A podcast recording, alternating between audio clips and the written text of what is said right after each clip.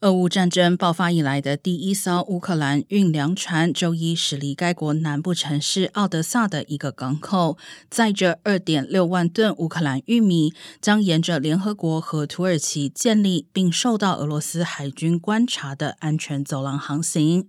驶向黎巴嫩的迪里玻璃港。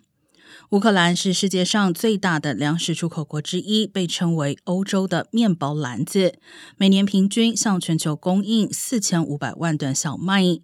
土耳其国防部表示，在前往迪利波里之前，这艘船将于周二抵达土耳其首都伊斯坦布尔，在那里接受检查。